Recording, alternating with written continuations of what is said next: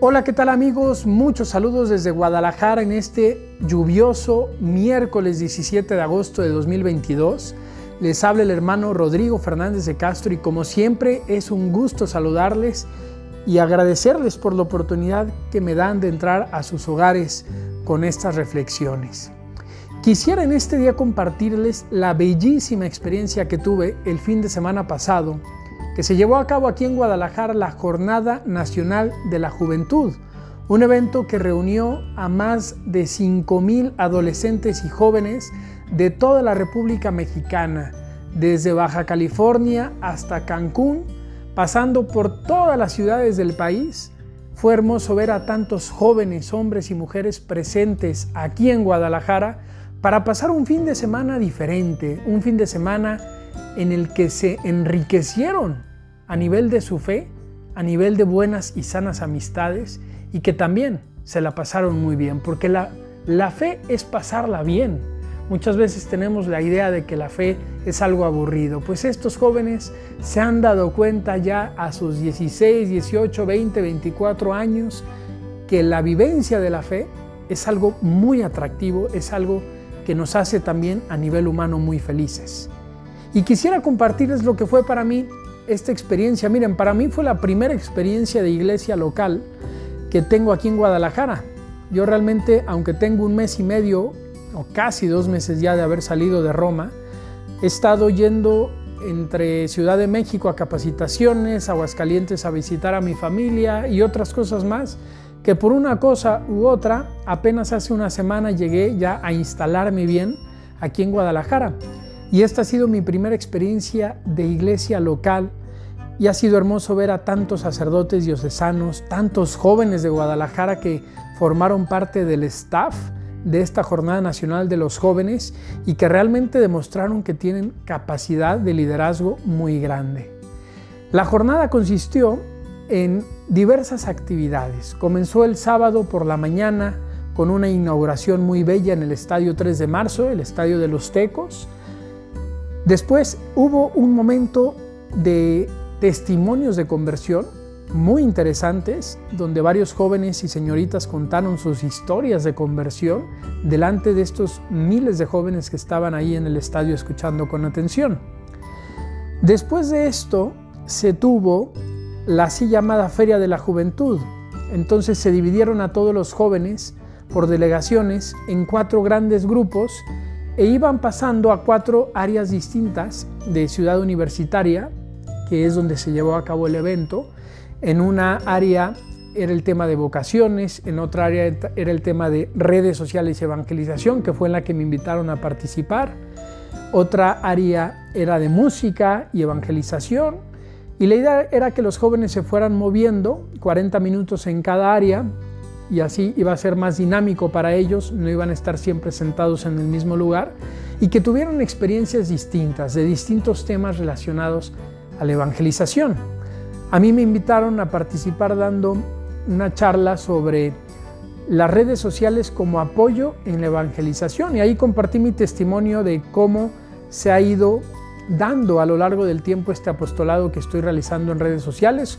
Fue un enorme gusto poder estar ahí con los jóvenes, poderles saludar, poder conocer también la vida de algunos de ellos con los que pude platicar después de haber dado la charla y sobre todo fue hermoso ver cómo hay un deseo de ser apóstoles de Cristo, misioneros de la iglesia al servicio, al servicio de la nueva evangelización.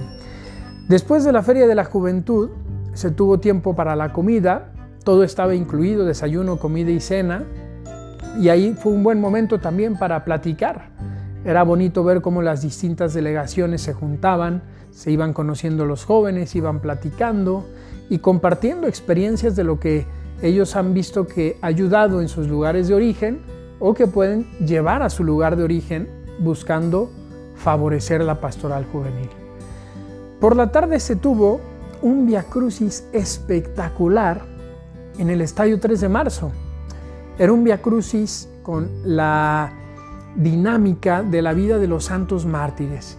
En cada estación del Via Crucis se leía un pasaje de la Biblia Después se narraba un extracto de la vida de un santo mártir de la zona aquí de Jalisco. Ya ven que por aquí hubo muchos mártires de la guerra cristera. Y después había una oración que se hacía con un signo. Es decir, por ejemplo, en una estación el signo era cruzarse de brazos, se ponía ahí en las pantallas eh, signo cruzarse de brazos y la oración era algo así como, Señor, perdónanos por las veces que nos hemos cruzado de brazos ante las necesidades de los demás. Ayúdanos a no vivir de manera egoísta, a no vivir solo para nosotros mismos. Y así en cada estación había un signo. En otra, otra que me impactó mucho fue en la que el signo era dar la espalda a la cruz. Y todos estábamos en las gradas del estadio, pues nos volteamos y estábamos dando la espalda a la cruz que estaba en la cancha. Y muy impresionante ese tipo de, de signos que acompañan la oración. Y fue impresionante también ver que en las dos horas que duró el Via Crucis, duró dos horas, la mayor parte de los jóvenes estaba muy atento, estaba rezando, estaba viviendo con fervor ese momento de oración. De verdad es que muy bien organizado, en cada estación habían jóvenes que iban actuando y luego había también un grupo de jóvenes que iba llevando la cruz.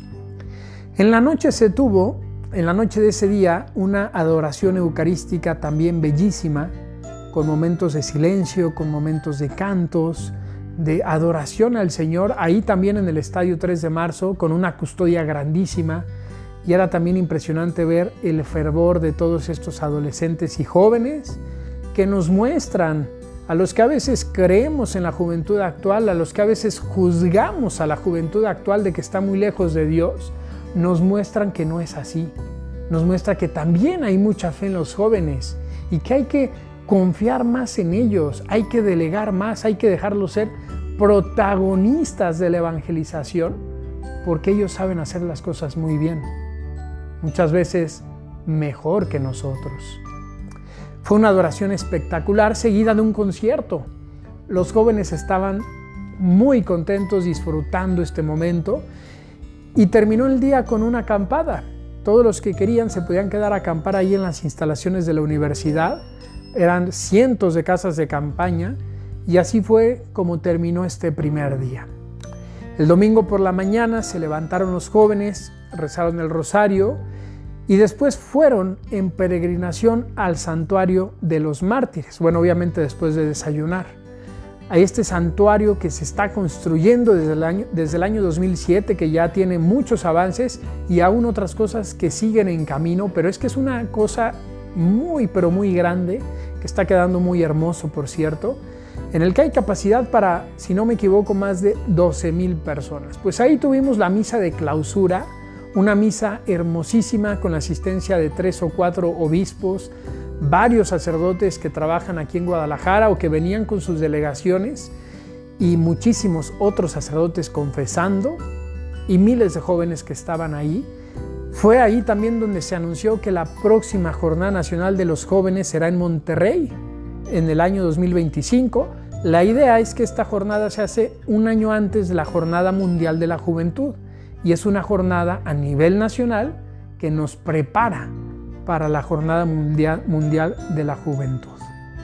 Pues esta fue la experiencia tan extraordinaria que me tocó vivir, muy agradecido también por la invitación que me hicieron a compartir esta charla de redes sociales y evangelización, pero también por la oportunidad de ver lo viva que está la iglesia, lo bien que organizan las cosas aquí en Guadalajara y renovar mi confianza en la juventud actual, porque muchas de estas cosas, si bien habían sacerdotes detrás en la organización, obviamente, pero los que sacaron adelante esto fueron los mismos jóvenes.